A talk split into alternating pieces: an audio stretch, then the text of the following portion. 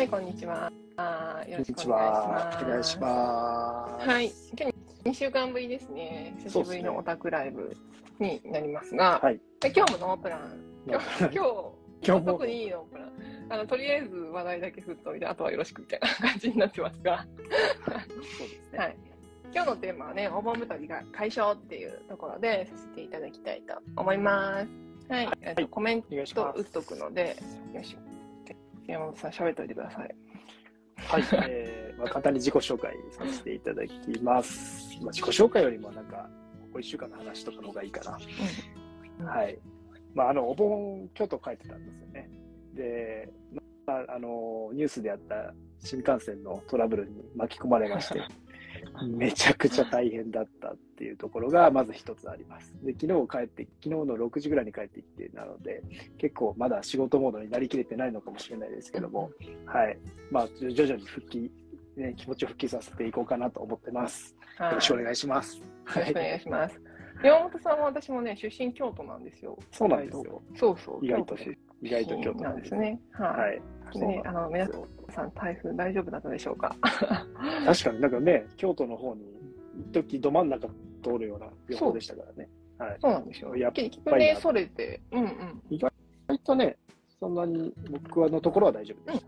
京都でしたけど。うんそうですね。京都大丈夫でしたね。うん意外と。はい。こんにちは。こんにちは。お盆なん、こんにちは。お盆なんて痩せる気ないですよね、みんなね。そうですよね。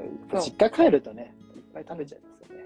そう正月、ゴールデンウィーク、お盆。これをね、みんな痩せない。そうそうそうそう。食べちゃうとしても。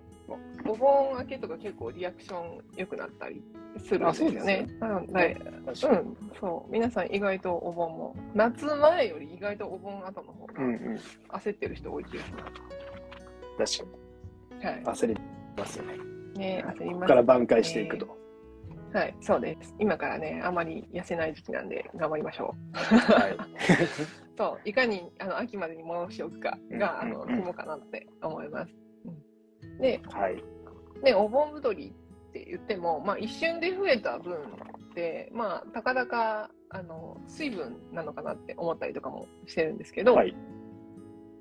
うん、むくみ太りですか？むくみ太りって、むくみって結構やっぱり悩みとして抱えてる人多いですよね。うんうん。うん。もともとね、むくんでるみたいな。そうそうそう。でむくみって結構種類がああるんですけど、うんまあこの、まあちょっと難しい話になっちゃうかもしれないですけど、んあの、まあ細胞がありますよね、細胞。えーまあ、ここの細胞、ちっちゃいですけど細胞があって、で、血管が流れてますよね。こうやって角みたいに。で、その細胞の周りに間質液っていう液体があるんですよ。で、まあここの血管から、まあ、そこの部分やり取りして細胞の中に入ったりとかして、まあ、こうバランスをとってる部分があるんですよね。でむくみって何なのかっていうと、この間にある間質液っていうところの、まあ、水分とかがこう増えているような状態。まあそれがむくみになってくるんで、まあ、そこを引き起こす要因みたいなものっていうのが、まあ、むくみにつながっちゃうよっていうようなお話がまず一つあります。その中で結構重要なのは、そうですね、この難しい話、むくみと通常っていう形で間質液がこうパーンと腫れてるような状態なんですよね。で、まあ、結構、意外とそうなのって思った、分子学学んでそうなのだと思ったのは、タンパク質なんですよね。タンパク質不足がむくみにやっぱ直結するっていうところ。で、まあ、この血液中にですね、アルブミンっていうやつがいるんですよ。で血液検査とかでも、アルブミンっているじゃないですか。ずっと画面出てる。もう大丈夫見たです。方が分かりやすいもういいアルブミンね。アルブミンっていうのは、これ、こいつめちゃくちゃ重要なやつで、水分、まず運びます。で、栄養素運びます。で、薬の成分とかも運びますと。まあ、結構ね、こいつがいないと、やっぱり体の隅々まで、こう、物を届けるのが難しくなるし、やっぱこの夏の部分っていうと、結構、やっぱ水分を保つって大事だと思うんですけど、だからアルブミン低い方とかって水分保持っていうのが弱くなっちゃって熱中症になりやすかったりとか言われてたりするんですよね。うんうんで、そこのやっぱタンパク質、アルブミンっていうのはタンパク質なので、タンパク質不足によって、こう、そのアルブミンがこの血液中の川に流れている、いてくれるおかげで、ここに水をもう一回引っ張ってくる役割があるんですよ。血管の方に。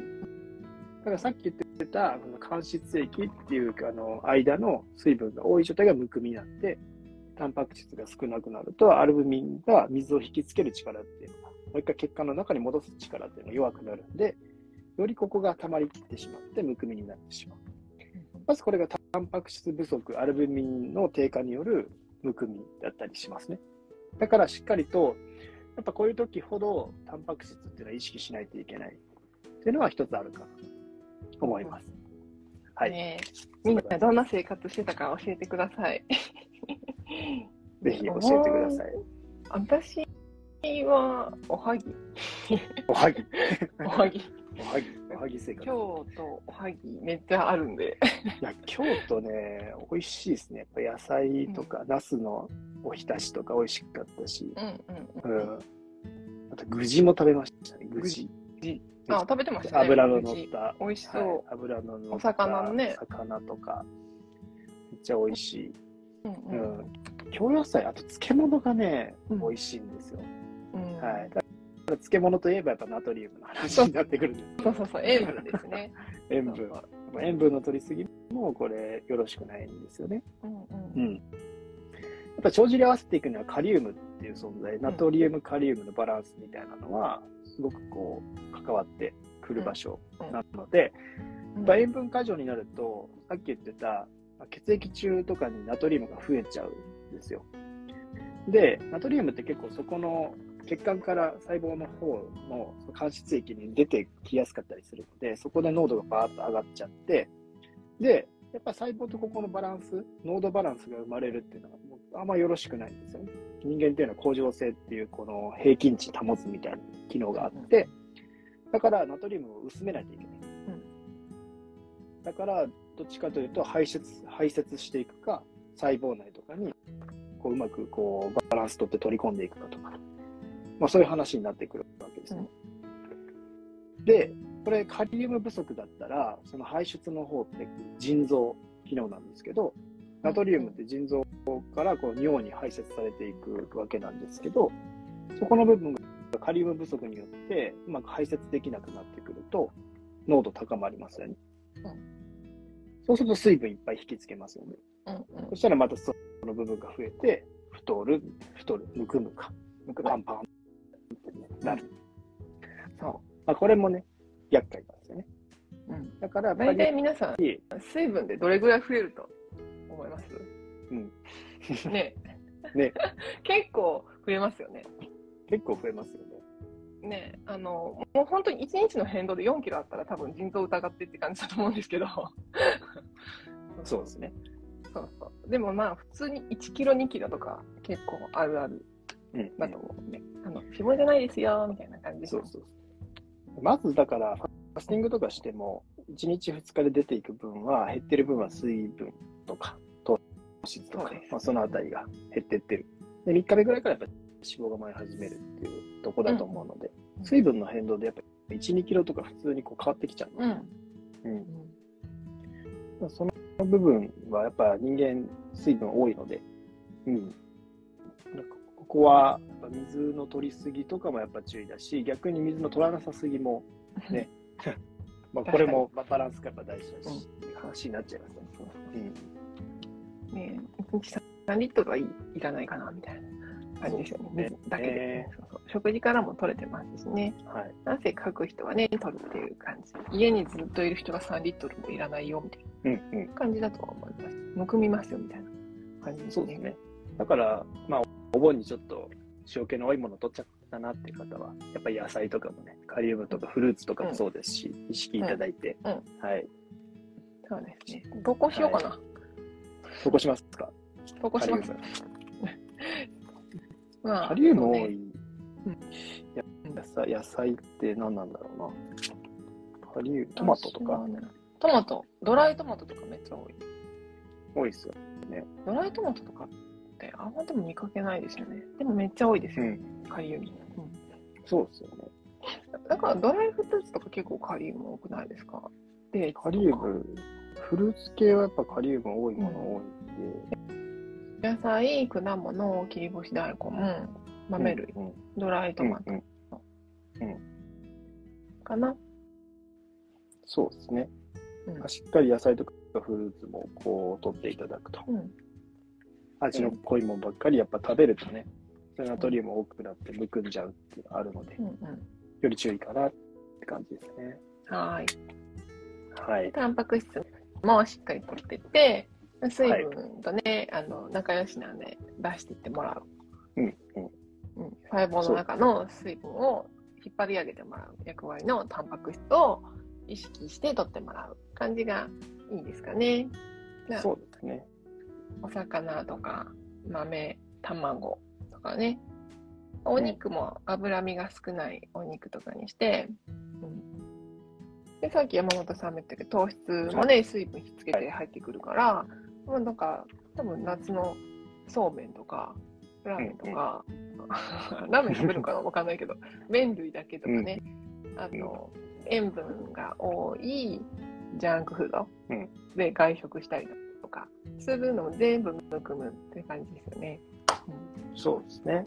うん。よりちょっとやっぱり偏りには注意しないといけないですね。うん。うん。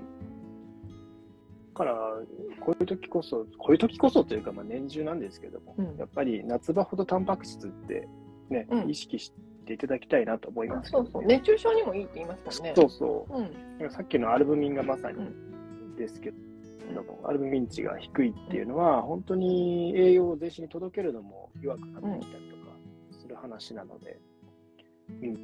しっかりと、まあ、血液血液検査とか出てくるんでね。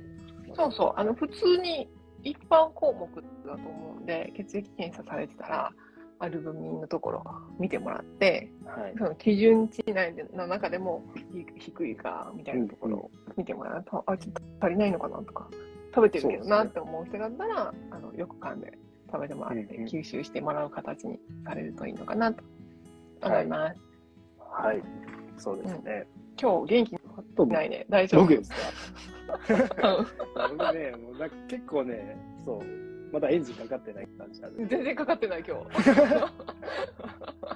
そもっともっと難しい話、マニアックな話しましょうか？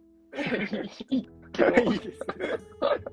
今日は元気ないなと思って。そうそう。そうなんですよ。ちょっとね、まだ本調子じゃないかもしれない。本調子じゃないですね。は、ないい皆さん、あの、質問して元気つけてあげてください。はい。質問喜びますよ。質問に答えてる時が一番元気なんで、皆さん質問してあげてくださいね。質問で元気になるタイプ。そうです、そうです。そうなんですう取りましたえ？あえ？取りました 本当？取りましお盆太りしました？みたいな。ああ、でも太ったんじゃないですかね。どうなんですかね。食べ、とりあえず食べて、食べて食べて飲んで食でしたね。飲ん で食べて。ずっとそんな感うんじうんでしたね。うんはい。皆さん、はいそろそろスイッチを切り替えてね、通常モードに変えてきてください。僕も含めてね。変えてきてください。変えてきてくださいね。はい。そのままね、だただ続いてると、あっという間に太りますよ。わかる。本当の脂肪に変わってしまうかもしれないですね。確かに。そうですね。うん、あとなんだろうな。あとは炎症とかも実はね、むくみやすくなるんですよ。うんうん。はい。炎症って？炎症が炎症が起こると血管のその要はさっき言ってたやっぱ血管って細胞のところと、まあ、隙間みたいなのがあってうん水分の調整とか、まあ、そのナトリウムとかの交換とかしてるんですよね、うん。染み出してくるんですうん。でそこの部分がちょっと開きやすくなるんですよねでなんで開く？かっていうとやっぱり炎症の時って、まあ、そういう免疫部隊とかも出動しやすくしないといけないんで、まあ、そこの隙間が、まあ、こう大きく開きやすくなって移動しやすくなる、んまあ、それと同時にやっぱりアルブミンとかっていうのも多少ねこう開いてしまって出てきてしまったりして血中のアルブミン値がもともとあのねあっても下がっちゃうことがあって。そうするとアルブミン値低いんでもう一回こっちに血液中に引きつけられない事態が起こって、それでむくむみたいな話があるんで、だからやっぱり強い炎症、まあ、それこそまあ結構強めの炎症ですけども、うん。まああのまあ、それで起こった時とかにはむくんだりとかうんしたりするらしいです。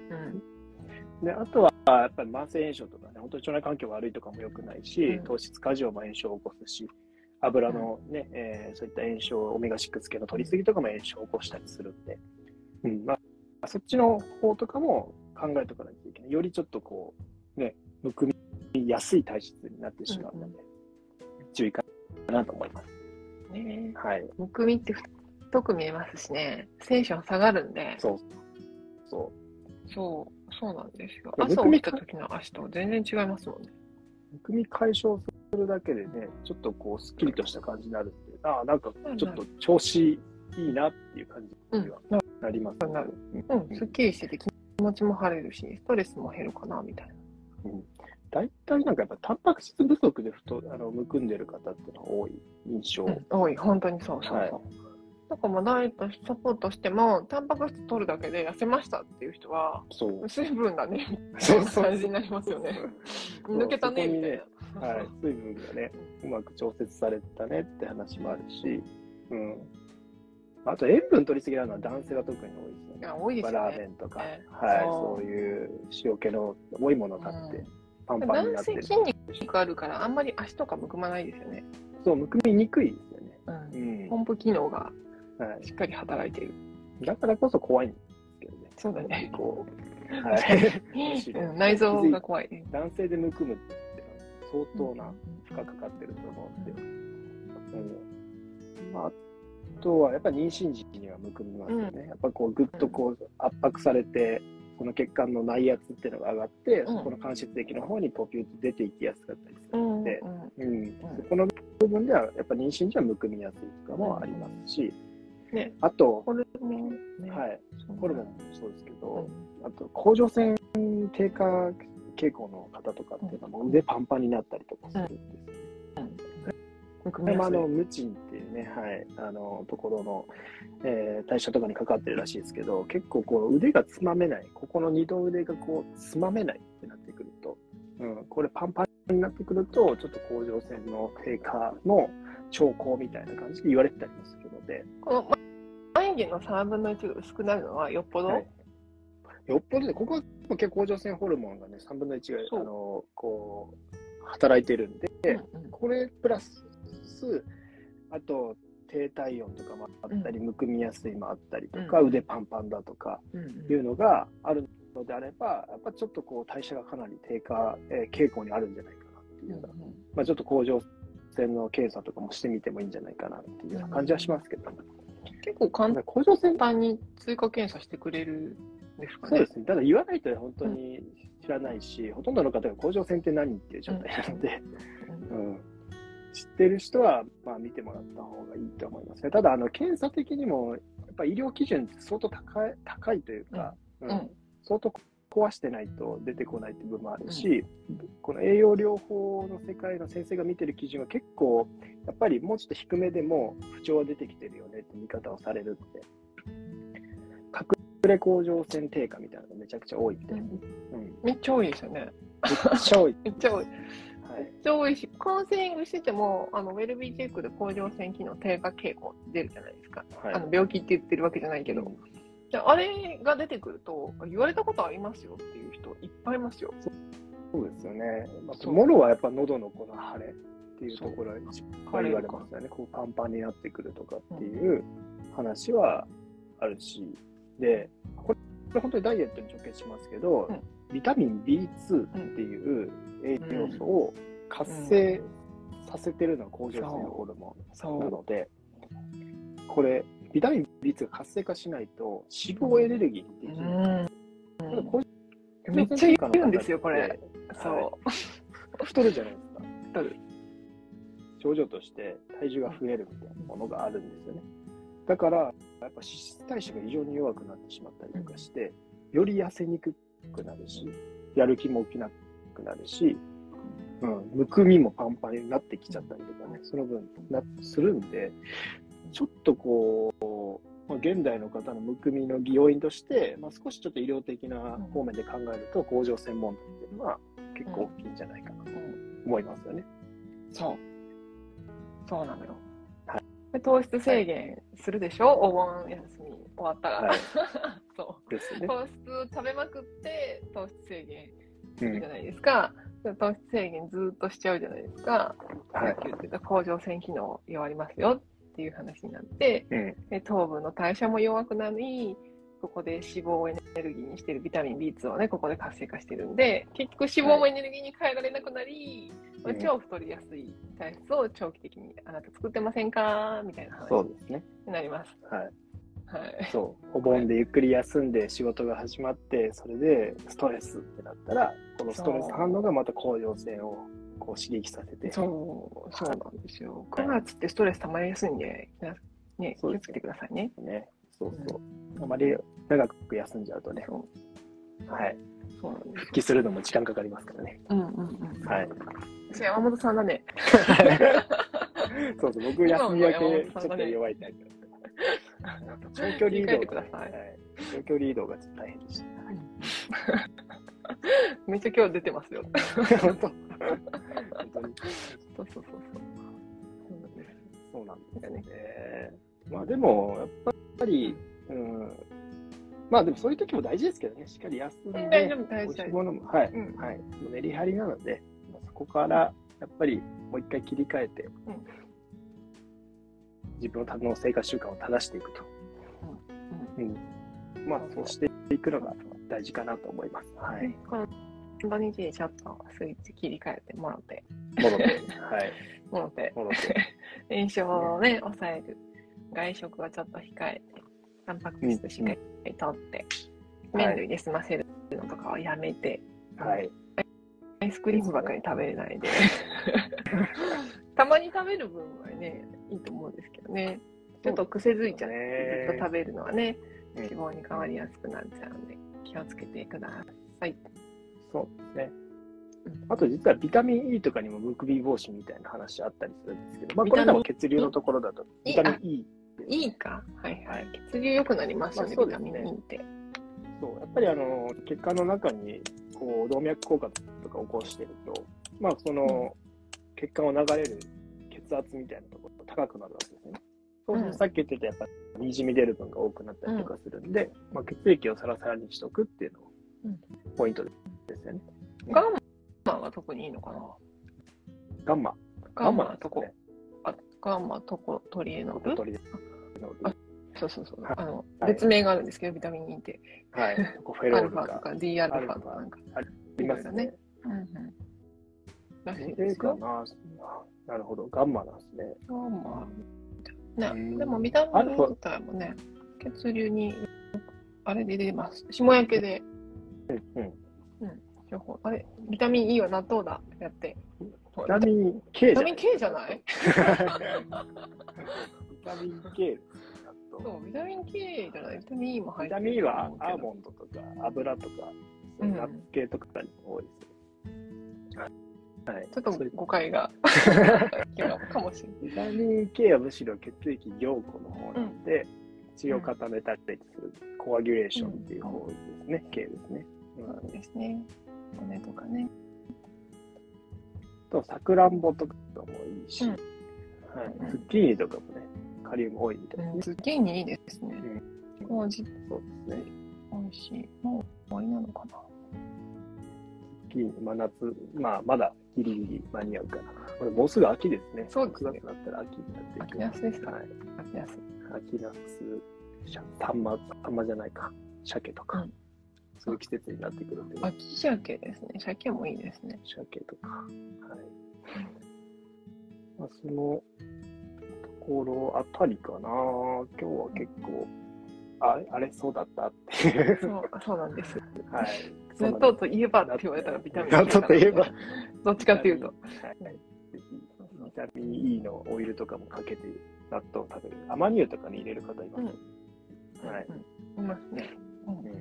そうそう、納豆もいい。MCT オイルと納豆美味しいって言いますよね。MCT オイルいいですよね。ね、液体と、うん。うん。あの、納豆をかけると、ちょっと甘くなって美味しいって言いますよ。納豆はすごいです、やっぱり。うん。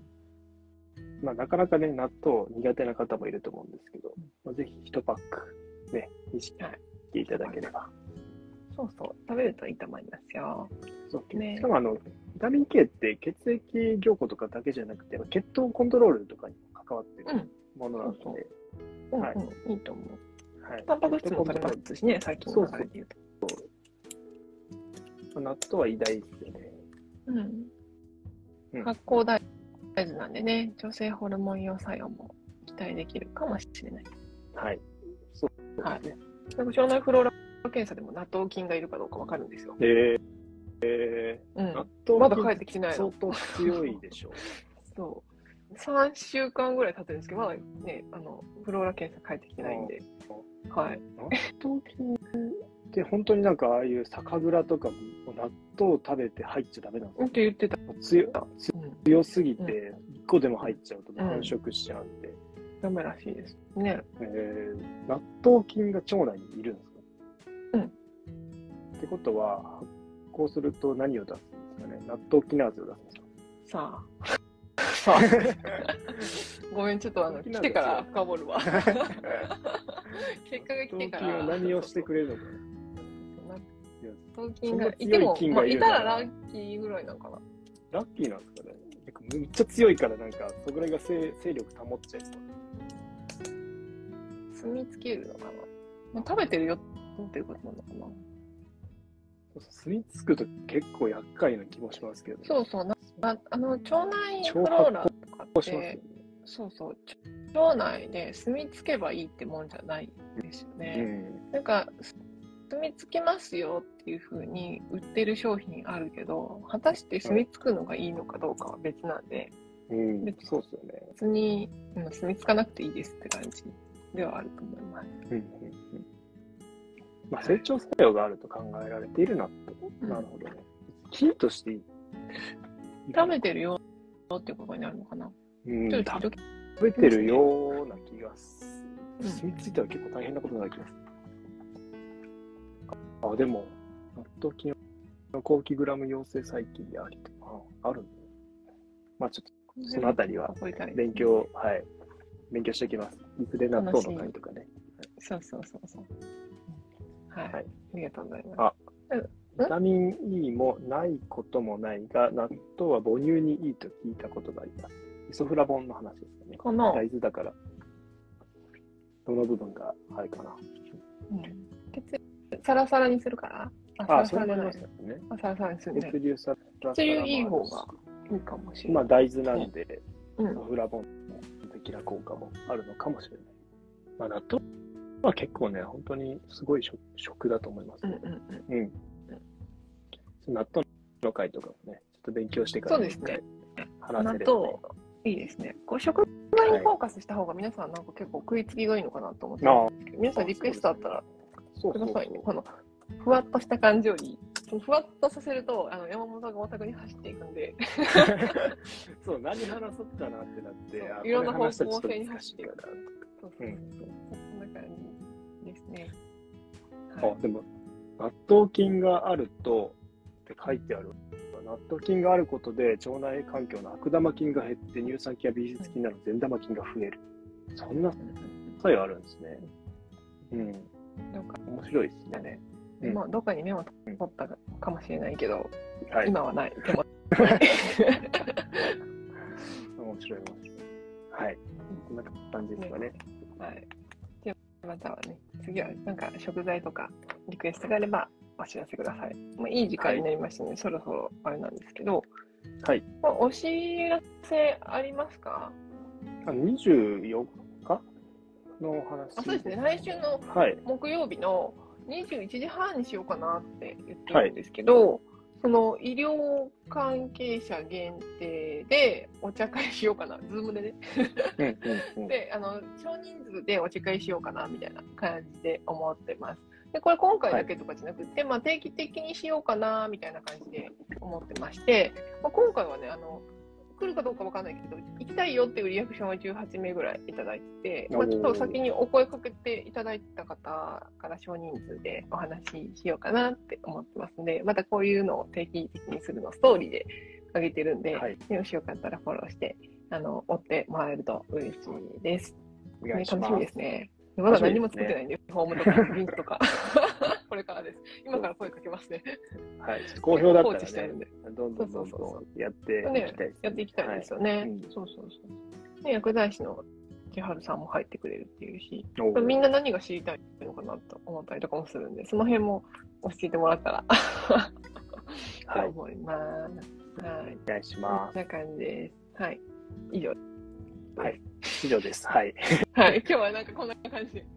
じゃあ、まあ、一応、健康第一学校とかね、はいあ。の、あるんで、オンラインサロンとかもね、常にあのオープンしてます。来週かな？来週土曜日は私、タロット会をバーチャルキャンパスの中でやるんで、ご興味ある方はね、あの入ってもらったら、バーチャルキャンパスでタロットを引いてますし、はい。10月には、まあ、香りゼミ生だけなんですけど、個人面談、あの学校がテーマなんで、していこうかなって思ってるので、その時にタロット引いたり、個別相談したりさせていただいたりしております。